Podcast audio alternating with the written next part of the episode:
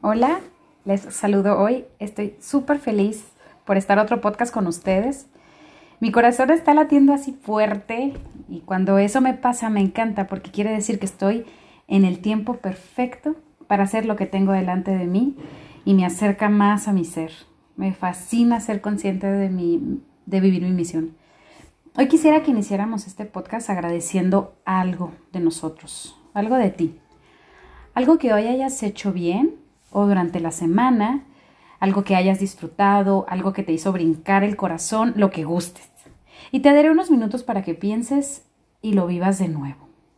Si te es posible, cierra los ojos y ya que lo tengas, empieza a revisar y observa cómo fue tu día, cómo empezó, si te agradó algo, incluso del día de ayer o la semana. Algo que hayas disfrutado mucho, observa, regresa un poco atrás.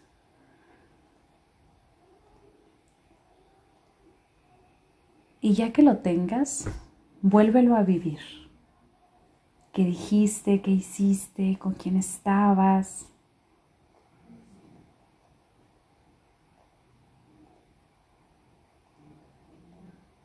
Y en ese observarte,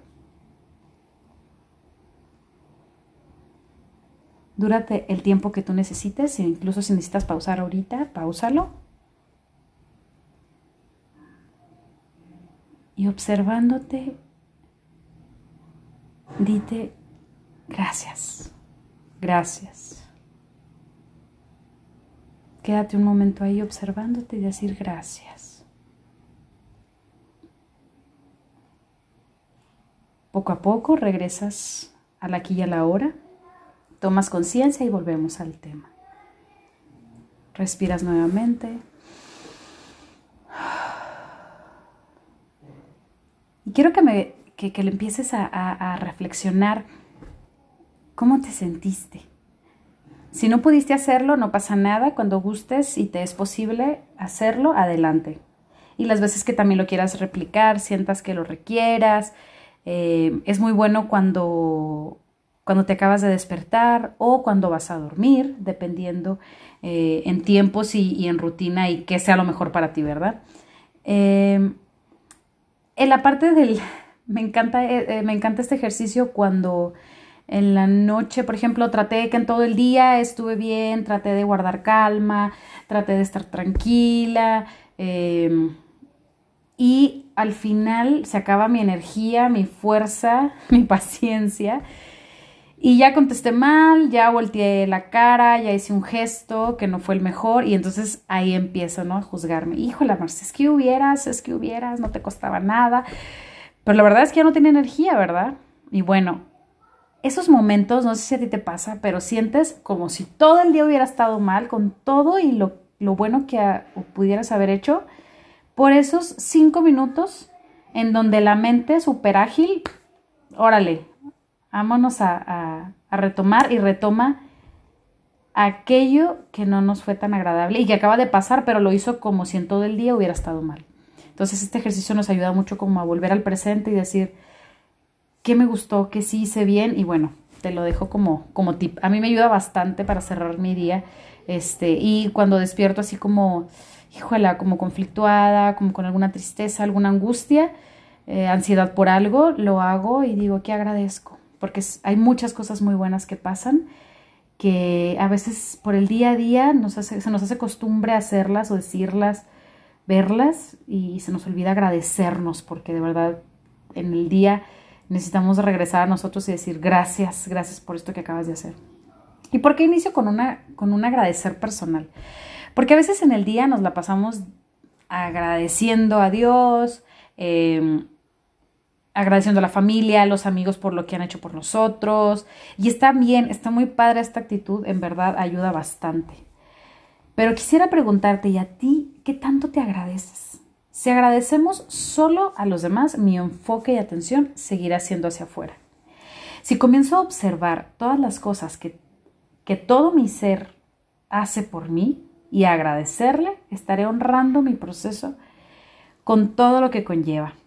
Entonces, empezar a tener el hábito de voltear hacia adentro, A través de un diario o un frasco de agradecimiento me ayudará a expandir todo lo que soy. Hacer uso de él con mayor fuerza. Esto eventualmente me ayudará a ver también más, eh, menos hacia afuera, más hacia adentro. Puedo interpretar mejor lo que hay en el exterior y me observo también con menos juicio.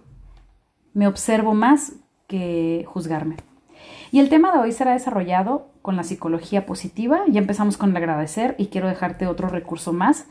Desde esta óptica, el maestro Martín Seligman, llamado el iniciador, otros le llaman eh, también a el padre a él junto con a Víctor Frank, El hombre en busca de sentido, su gran libro donde nos deja enseñanzas padrísimas dentro de todo tu caos. No es que en la psicología positiva no es que todo el tiempo estés feliz, sino como nos lo indica Víctor Frank, siempre hay algo que agradecer, siempre hay un para qué, nos ayuda el para qué, pero en todo el caos siempre hay cosas que podemos hacer, como cambiar esta percepción de las cosas, de lo trágico, a cosas que, que sí tengo, cosas que sí tuve y cosas por las que quiero luchar, ¿verdad? Entonces, bueno, entre otras cosas, la psicología positiva nos deja muchísimos recursos a trabajar, muchas cosas. Entonces, Seligman nos habla después de muchos estudios, investigaciones, que los hombres de éxito comparten entre ellos varias cosas. Una de ellas es el agradecimiento, otra de ellas es el que a mí me encanta, que es hacen vida su talento particular. Te invito a que te des una chance a buscar en internet donde viene el test de fortalezas del carácter que nos ofrecen después los estudios de la psicología positiva. Eh, Martín Seligman hace este test y lo puedes encontrar en Vía Carácter. Hay versión en español y en inglés. Tardas unos 20 minutos, son varias preguntas. Él menciona que todos tenemos este compendio de fortalezas en mayor o menor proporción, según, eh, según cada quien, ¿no? Hay unas, em, y hay unas en particular que las, eh, más bien, todas las engloba en, en seis, seis em, como, como seis grupos y cada una de ahí varían, de este, se desglosan otras, ¿no? Pero se engloba en seis. La primera es sabiduría y conocimiento, la otra es valor, la otra es humanidad, cuarta es justicia, quinta templanza y sexta la trascendencia.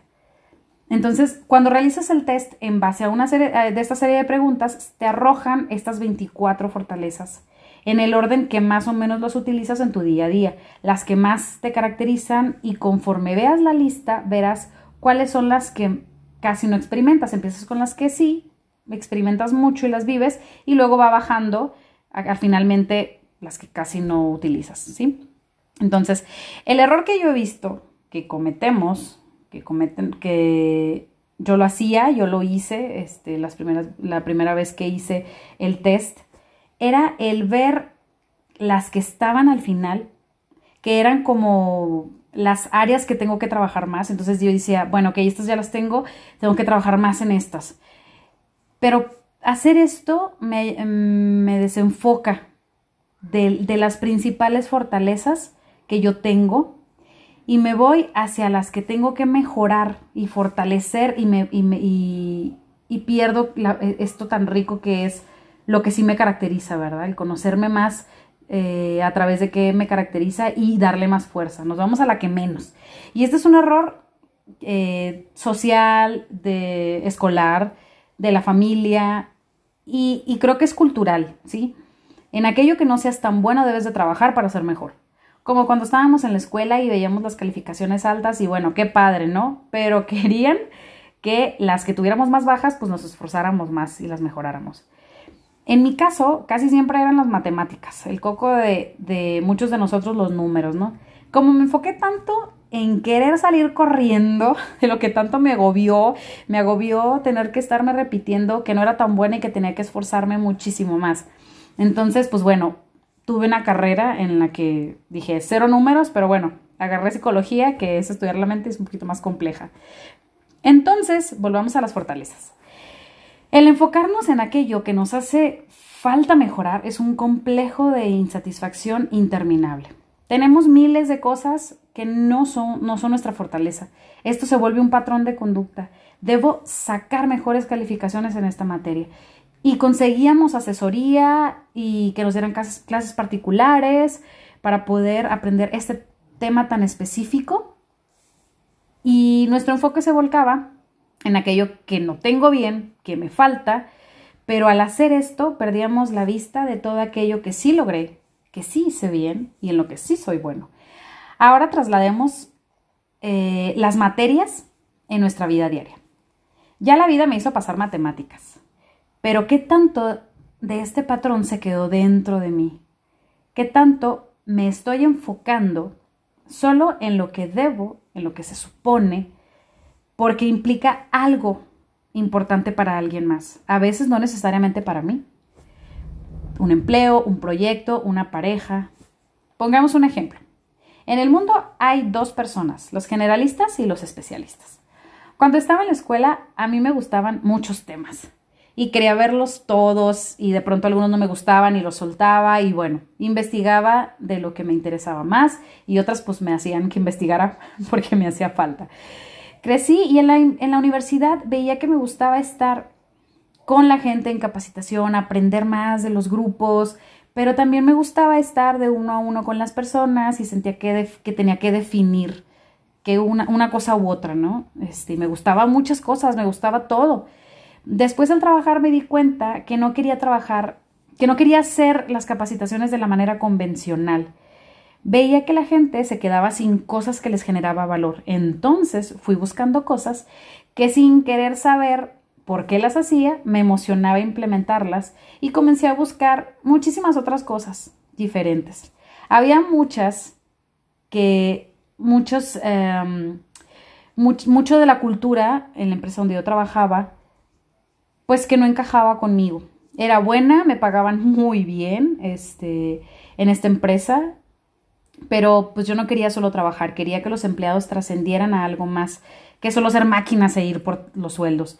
Sabía que estaban llamados a algo más grande, entonces mi búsqueda de cómo hacerlo ya no era estar en la empresa y mi cuerpo me empezó a decir, no, Marce, ya, ya no es tu tiempo, ya te forzaste muchísimo, eh, no estás encajando aquí. Me empezaron a hacer sentir como si algo había mal en mí, en mis propuestas, en mi accionar, en el no, vamos a enfocarnos en los números, vámonos a este, esto sirve, esto no sirve, y cosas tan prácticas que yo al momento de irme convirtiendo en maquinita, pues fui soltando mi ser, mi manera, mi manera de, de, de, cómo quería ayudar y de cómo me conectaba con la gente. Y entonces, pues tuve que salir eh, huyendo a encontrar mi misión pero lo hice de una manera, al no hacerle caso a mi cuerpo con, las cosas más sencillas, eh, tuve que aprenderlo con dos choques, que me dijeran, basta,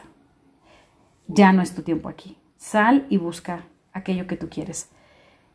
No es que estés mal, ve y busca eh, esta manera diferente de hacerlo, pero ahora tu manera. Entonces, me ayudó a dejar de voltear, qué es lo que esperan de Marce, para construir reconstruir en este caso, otra vez acercarme a mí y reconstruir lo que yo quería. Entonces, pues bueno, eh, me encontré la manera ya fuera de mezclar cómo me gusta trabajar y mi manera muy particular de ayudar a la gente. Y era pues honrando también quién era Marcy cómo quería trabajar, cómo se quería conectar con la gente. Descubrí que si requiero algo, de profundidad en algún proyecto, en mi misión, entonces busco a personas especialistas y las conecto a mi proyecto sin necesidad de tener que hacer todo. Donde termina mi talento, hay un hueco que debe ser llenado por el talento de otro más. No puedo todo, no sé todo, no conozco todo y está bien. Es parte del caminar, es parte de hacer comunidad. Si yo supiera todo, me perdería, me perdería la gran riqueza de toda la gente que he encontrado en mi camino para que me ayudaran a construir muchas diferentes visiones y tomar la que más me gusta, la que más se parece a mí. Eres suficiente para tu misión. Solo que es importante voltear hacia adentro, observar tus talentos, aquello que te llena el ser. Ahí está tu tesoro, tu recurso personal para llevarlo a cabo. Y pasó algo padrísimo cuando te das cuenta, lo vives más fuerte y entonces tu talento es, es, lo mejor que le puedes regalar al mundo, es la manera tan particular que vas a, a, a ayudar a los demás, empezando desde casa y luego yéndote al mundo. Y nadie puede tener lo que, nadie puede hacer lo que tú estás llamado a hacer. Porque detrás de cada proyecto va tu historia de vida, tu esencia, tu camino, tus decisiones. Tómalas todas, cada cosa pasa por algo y entonces cada suceso tiene su razón y va a llegar el momento en el que saldrán cuando se requiera. Brotarán así a la superficie y podrás hacer muchísimas cosas con esas herramientas personales que tienes. El mejor camino para lograr tu misión específicamente eh, será el autoconocimiento. Tiene que iniciar desde el autoconocimiento. Y hablar de misión me hace ir a, a, varios lugares, desde estar, estar viviendo tu misión desde tu profesión, desde tu emprendimiento, desde tu empresa y, y también tu tiempo de caridad y servicio a los demás. En cualquier momento puedes estar viviendo tu misión, ¿sí? Y en cada una de ellas estás llamado a hacerlo de manera muy particular que nadie puede hacer. Todos tenemos una fortaleza o varias que nos hacen únicos. Que aún así tengamos la, la misma en nombres, la misma eh, fortaleza con el mismo nombre, estamos llamados a vivirlo de manera diferente cada quien. Si es la alegría, cada quien lo hará desde su esencia. Todos tenemos diferentes historias de vida pasamos por nuestra, pasaron por nuestra vida personas muy diferentes que inyectaron en nosotros parte de lo que ellos mismos eran y lo hicimos nuestro de una manera muy particular. Por eso es importante darle esta dignidad a todo lo que somos. Para Dios tendrá sentido todo lo que llevo. A veces volteamos hacia afuera y queremos que tenga sentido para los demás, quienes somos, porque nos comportamos de una manera muy particular bueno, es por, por mi misión que, que tengo que llevar todo lo que soy para llevarla a cabo. Por eso las respuestas de nuestras decisiones pueden tener puntos de vista de diferentes personas, pero el sentido solo tendrá para mí, solo lo tendrá para mí y ahí radica la importancia de ver hacia, hacia adentro para tomar decisiones. ¿Quién es el responsable de mi vida y de mi misión? Soy yo. Dios habla de una manera muy particular, porque conocía el corazón de cada quien y sabía cómo dirigirse a ellos para que lo escucharan. Siento como si fueran palabras claves que nos enganchan a su mirada y una vez que lo miramos, nada vuelve a ser igual. Su amor nos invade todo el ser. A Moisés le dijo, ¿qué tienes en tu mano? Y él respondió, un callado. A David le dijo, ¿qué tienes en tu mano? Y él respondió, una honda y cinco piedras pulidas. A Pedro le, le preguntó, ¿qué tienes en tu mano? Y él le respondió, una red. Elías y la viuda dijeron, solo, solo me queda un puñado de harina en una vasija y un poco de aceite en la jarra. Y con eso se hicieron milagros. Hay uno que me encanta, es, eh, es un pasaje, lo tomé de Marcos, digo, perdón, de Juan, y, y la gente, es cuando la gente ya Jesús ya había estado con mucha gente, ya había pasado el día, no habían comido ni descansado.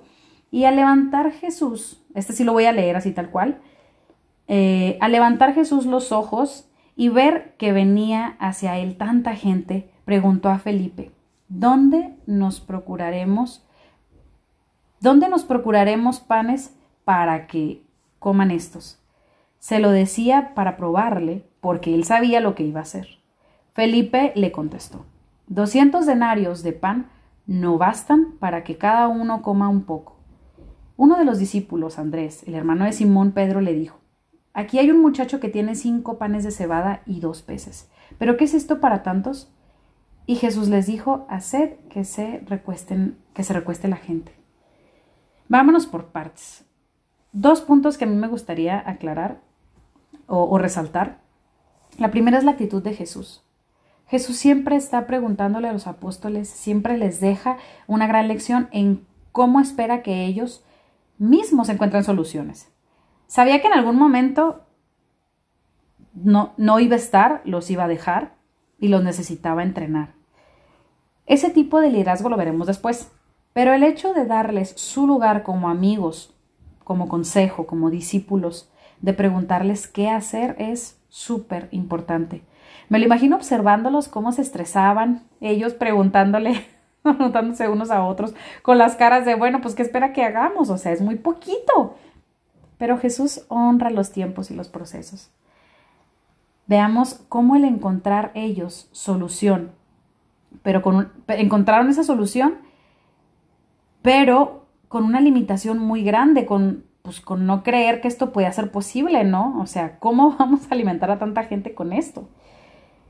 Y entonces es cuando él entra y hace su obra, que me conecta al segundo punto, la actitud de los, de los discípulos. Como incrédulos, pues cómo era posible que esto, que esto se podía dar, ¿no? Y no cabía en sus mentes. Entonces, te pregunto a ti, ¿cuándo has sentido esta parte de los discípulos de no creer, de no, de no dar crédito a cómo solamente esto que tenemos nos vaya a ayudar para el desafío que tenemos adelante? ¿Qué tanto tú has sentido dolor porque alguien te hace sentir que lo que llevas dentro, lo que eres, lo que propones no es algo que pueda ayudar? no es algo que pueda alimentar a otros a una situación que está delante de ti. O que aquello que has soñado es imposible de lograr, que le platicas a alguien tus sueños y te dicen, no, es que eso humanamente está imposible. O bueno, inténtalo, pero está imposible. Y nos volvemos incrédulos. Y entonces, vámonos más profundo aún.